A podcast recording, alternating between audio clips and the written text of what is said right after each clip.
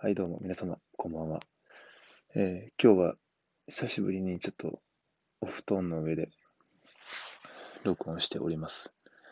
えー最近本当に皆様にちょっとね、あの、謝らないといけないことがあったのですが、やっぱ野外でその録音すると風の音とか、あの、雑音がすごいですね。音のばらつきとか、本当にあの、聞いてくださってる方のちょっとね、耳障りが悪かったと思いますので、改めてここでお詫びを申してあげたいと思います。ただね、利点は結構あるんですよね。名残惜しや。結構あの、なんでしょうね、朝、早朝とか、あ6時とか6時半とかに、なんか、すごい喋りたい気分になってくるんですよね。気持ちよすぎて。うん。人もいないから、なんかこう、生き生きとね、喋ることができていいんですよ。風がない日だったらいいんかな。まだちょっと機械を見て、はい、行きたいと思います。今日はちょっとね、銭湯に行って行けなかったので、すぐ眠れるかちょっと心配なんですけど、すでにちょっと眠たくなってきたので、そんな心配はようかもしれないですね。ということで、えー前振りはこの辺りにしといて、明日は、えー以前もちょっと、ちょっと前に言ったように、あの、娘がね、小学3年生の娘が、1ヶ月半ぶりに来るんですけど、うちの、あの、1K のアパート、賃貸が。どうも天気予報が雨のようで、さっきもね、ちょっと、銭湯に行くのやめたのは雨が降ってきたからなんですよね。まあ今日はいつもより1時間ちょっと行くのが遅くなってしまったんで、まあ、ちょうどよかった。天気に感謝なんですけど。明日も雨らしいんですよね。よかった。いや、一応、っていうのも、一応ね、娘用に、息子も、息子来てくれないんですよね。寂しいですね。まあ娘用にね、布団、お布団なんですけど、まあ一式置いてあるんですよ。しょっちゅう来てたんで、ちょっと前はね。一応そのフルセット置いてあって、今日、昼間は天気良かったんで、その時にね、いつも恒例で来てくれる前の日に、あの、干すんですよ。ああ。ちゃんとね、網が干せてよかったなと思って。せめてね、ちょっと夜とか朝寒いですし、こう、気持ちよくね、眠れるようにと思って、えー毎回布団干します。はい、その辺はちゃんと。あと、前はなんかちょっと夜でね、ちょっと重ためなことばっかり言ってたんですけど、メリットが、今日メリットだけ言おうと思います。えー毎年のね、我が姫、我が姫にね、会うことで得られるメリット。うん、なんか嬉しいとかそういうだけじゃなくて、っていうことで。でまずですね、その生活が整います。さらに。というのも、あの、プレッシャーがあるんですよね。なんかこうね、一人で住んでるじゃないですか。だからこう、たまに来た時に部屋汚かったりとかしたら、うわなんか、多分、終わってるやんと思われそうで、もう割と年頃なんでね。特にうちの娘いろいろ経験してるから早いんですよ、精神の成熟が。早いというか、おませちゃん。かな。なんで、まあ女の子ってそうかもしれないですね。そのね、女子目線からちょっとね、気にしていて、あの、すごい掃除するんですよ、いつも。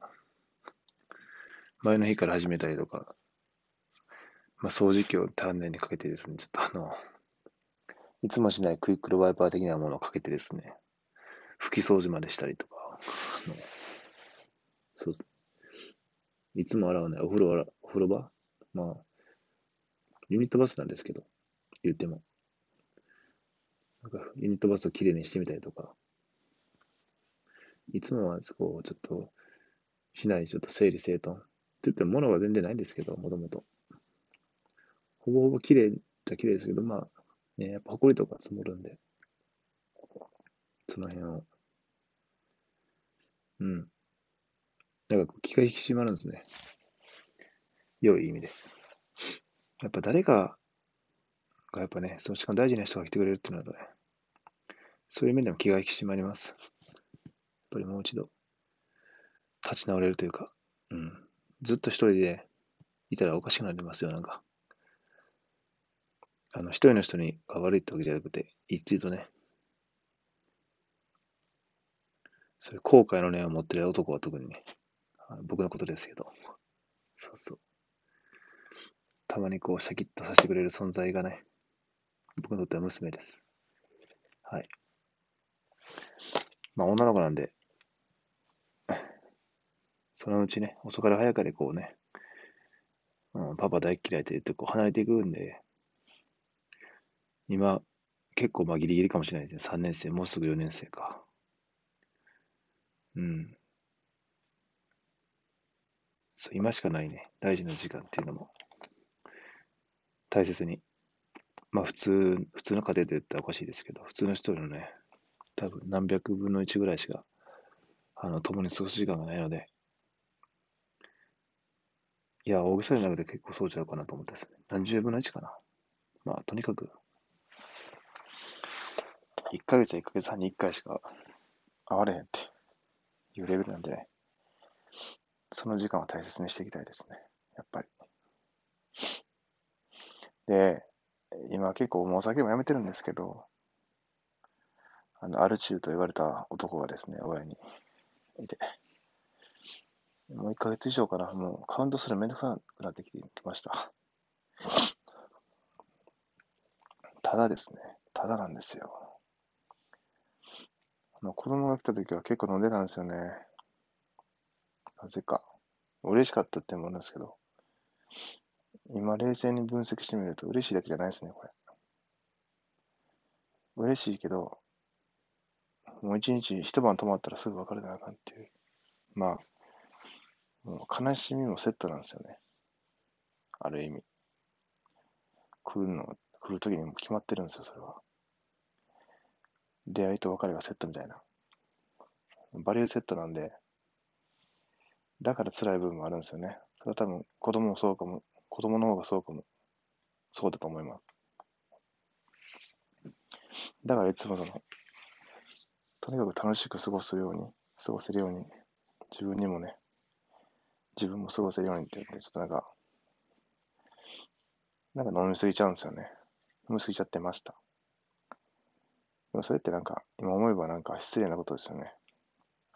せっかく来てくれてる子供に対して、特に女の子でね、パパが大好きって言ってて、来てくれてるんですから、飲んだくれてる場合じゃねえよって思うんですけど、まあそこは本当に自分が弱かったんですね。うん。もっとまっすぐ向き合ってあげるべきだったんですよ。今までも。ずっと。ただ怖いっす。楽しいんですよ、すごく。娘といる時間っていうのはね。めちゃくちゃ笑います。お互いに。だからこそ、辛いんですよ。だからこそ、逃げ道としてお酒を、ちょっとなんか、調子乗って飲んじゃ飲み続けちゃうみたいな、ちょっと楽しい時間をね、ごまかすために。今日でも、この1ヶ月以上かな。で、一番あれですもんね。欲求が出てきてますもんね。だから明日はちょっとね、そのまっすぐ、ずっとその自分で、あの真摯に愛を、愛情をね、注げるか、またまあ自分を乗り越えてですね、そう、親としてもね、成長できるかっていうこともちょっと考えつつですね。はい。で、明日ももちろんもう、このまま、金銭も続けるつもり満々です。うん。とか言って、まあまあ、飲んだらすみません。って感じですけど。あんまりね、何度も言いますけど、ガチガチ系では良くないんですよね。絶対。やっぱダイエットのリバウンドと同じで。うん。反動が来ちゃいそうやから。まあでも、自分もね、もうそれに気づいたんで、寂しさを紛らわすためにとか、から元気出すために飲んでたっていうのを気づいて、気づいたんで、深くね、より深く、さっき見返したときに。明日の目標としては、そうですね、えー、娘が来ても、もう全身全霊で愛せる、愛すこと、笑わすこと、楽しい時間を過ごすこと、でお酒に逃げない。そんな、ちょっと浮ついた感じで接せる、接するのは失礼だということ。うん。時間ではなくて中身で勝負すること。その辺を意識してね。うん。まあ正直娘は思う気持ちは誰にも負けないので、地球上でもね、宇宙上でも。うん。そこだけは。まあ、まず第一歩として、明日もお酒は飲まない。で、明日は多分ね、僕飲まなく乗り越えたら、結構いける気がします。うん。勉強よりも辛いですからね。勉強中に我慢するよりも。ということで、明日は目いっぱい楽しみたいと思います。また夜は多分ね、娘同伴で、あの、配信すると思いますけども、と思いますので、ではまた、おやすみなさい。